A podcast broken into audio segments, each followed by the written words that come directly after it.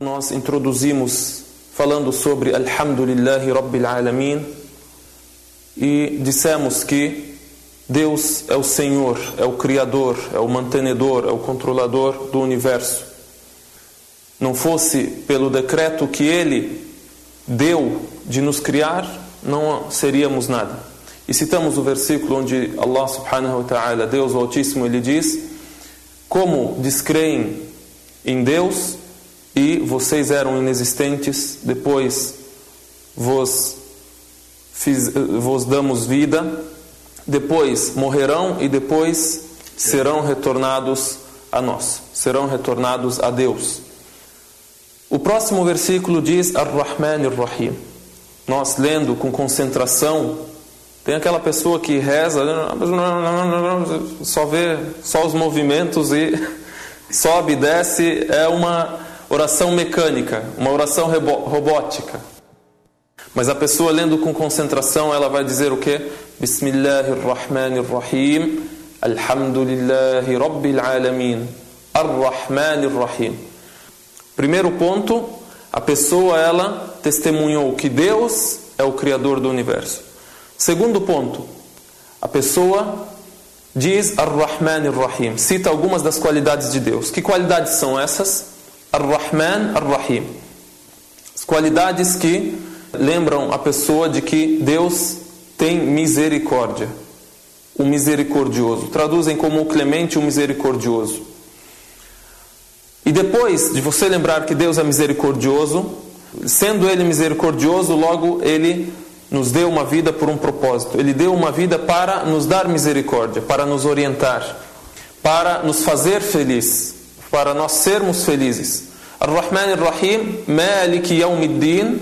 Aí lembramos, essa vida não é, não é só essa vida material que a gente conhece, não é só a vida do corpo. A gente estava citando também anteriormente que temos a alma. Então, temos então Malik Yawmiddin, que Deus também, além de misericordioso, ele é soberano do dia do juízo. Tem dia do juízo. Isso, quer dizer que vai haver o, o julgamento das nossas ações. Há julgamento das ações.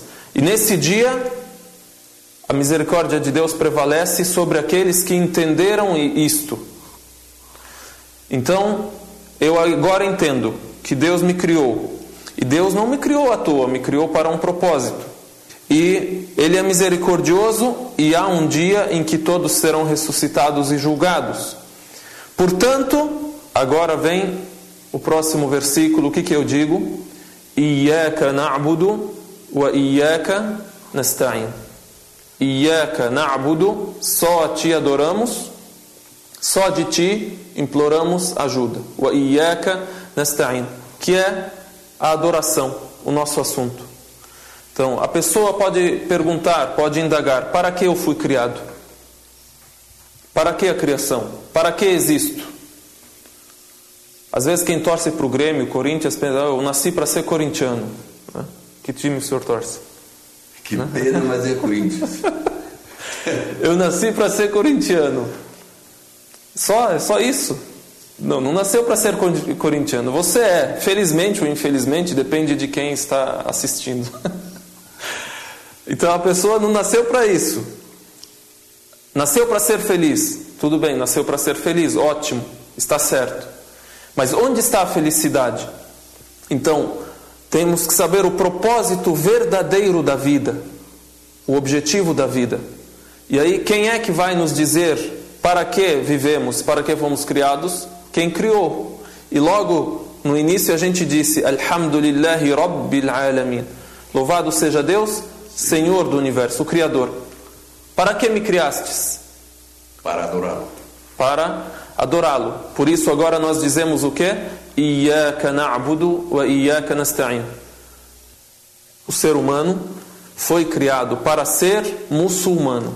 É, explica para nós, por exemplo, o que quer dizer muçulmano, porque nós temos é. pessoas que estão pela primeira vez ouvindo certos termos em árabe Isso. e a sua tradução claro, em português. Temos, temos que saber para que o que muçulmano como, mas eu não sou ou a, pessoa pode pensar que é uma, uma nação, uma raça, ser árabe, ser brasileiro. Não. Ser muçulmano. O que vai significar ser muçulmano? Ser orientado a Deus. Podemos dizer submisso voluntariamente submisso a Deus. a Deus. Vamos dizer tudo o que existe no universo, além do ser humano e além dos gênios, na verdade, tudo é submisso a Deus. Pensemos em toda a criação.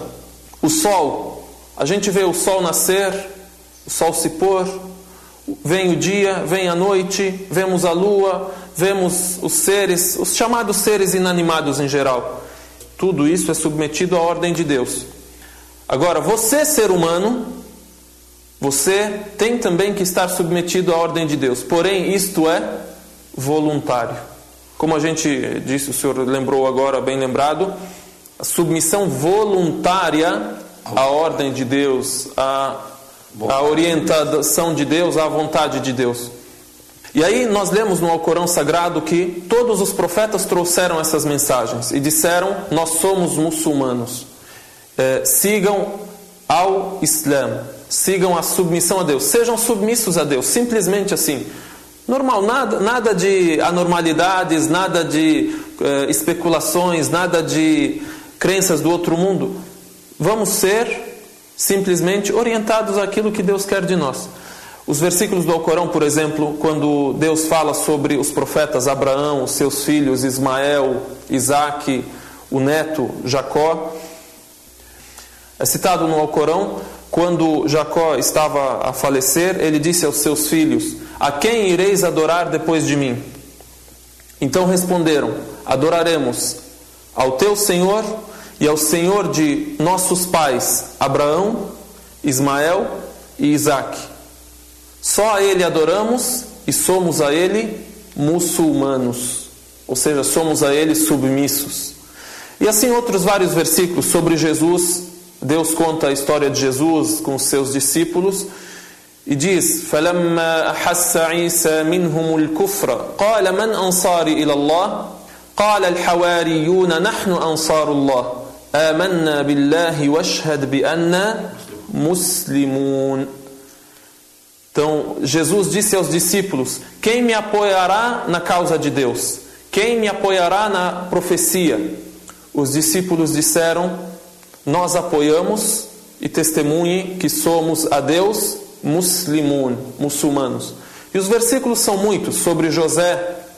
رب آتيتني من الملك وعلمتني من تأويل الأحاديث فاطر السماوات والأرض أنت ولي في الدنيا والآخرة.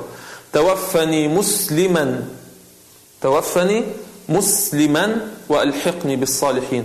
بروفيتا جوزا eh, a história dele eh, uma história muito bonita e cheia de lições.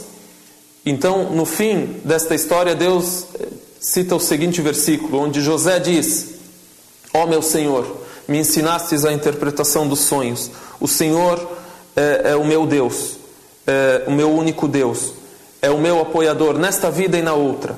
Me faça morrer muslima, ou seja, me faça falecer muçulmano, me faça sempre estar agraciado com a tua misericórdia, estar sempre sob a, o teu zelo, sob a tua proteção como muçulmano. E é um termo que não é novo, não é um termo eh, como as pessoas pensam a partir de Muhammad, a partir do, do que, eh, traduzindo, eles dizem, aportuguesando Maomé. Não, é um termo que existe antes de Muhammad. Porém, os seguidores de Muhammad, aqueles que eh, assimilaram e continuaram muçulmanos depois de Jesus, Moisés, Noé, Abraão e outras centenas de profetas, é que hoje carregam este título, um título nobre. Agora, quando falamos mal de muçulmanos, falamos mal de todos aqueles que são submissos a Deus. Pode a pessoa estar caindo em erro e falando mal sobre Jesus, sobre Moisés. Lamentavelmente isso, isso ocorre, porque uhum. ao interpretar mal o termo muçulmano, porque como todos os profetas vieram com a mesma mensagem, que é o Islã, que é a submissão voluntária à vontade de Deus, então, é, qualquer um que ofenda o muçulmano hoje estaria ofendendo a todos os profetas uhum. anteriores ao profeta Muhammad. Portanto, nós devemos tomar muito cuidado ao dizer aquele muçulmano ou os muçulmanos são isso ou aquilo, né? Então, ao referir ao muçulmano, não esqueça que está referindo a todos os seres humanos, a todos os seres elegidos por Deus para serem profetas e mensageiros, porque Deus os enviou com a mesma mensagem que fora enviada a Abraão, a Moisés, a Jesus, a todos os profetas que antecederam ao profeta Muhammad, que a paz esteja com todos eles. Esses grandes personagens da história, todos citam seus nomes. Seja muçulmano, seja cristão, seja judeu. Cita Jesus, cita Moisés, outros citam outros personagens e assim por diante. Então aí passamos para só a ti adoramos. A adoração, quem cumpre esta adoração exatamente como ela deve ser cumprida? E que exemplo estas pessoas que dizem só a ti adoramos ou seguem só a ti adoramos, seguem? O exemplo de quem? É o exemplo dos profetas que adoraram somente a Deus. Só ti adoramos é o centro e o título principal do monoteísmo. Não se deve tomar como divindade nenhum outro Deus. Inventar um Deus, eh, adorar alguma criatura no lugar de Deus, tomar alguém ou algo por intermédio entre eu e Deus, por mais que essa pessoa seja elevada em nobreza, em fé, em crença, Piedade. existem os santos, existem e foram pessoas boas. Porém, nada faz daquela pessoa, daquele ser ou de algo ser merecedor de adoração no lugar De Deus. de Deus. E aí tem o termo que é sempre repetido: La ilaha illallah, wahdahu la sharika lah, lahul mulku wa lahul hamdu, Em resumo, não há divindade além de Deus e não associamos ninguém a Ele. Essa é uma palavra que deve ser sempre repetida em todos os nossos momentos, principalmente nos momentos de jejum, eh, perto da quebra do jejum, fazendo preces a Deus e que cada um se dirija a Deus sinceramente e peça a Ele a orientação e a verdade em todos os assuntos.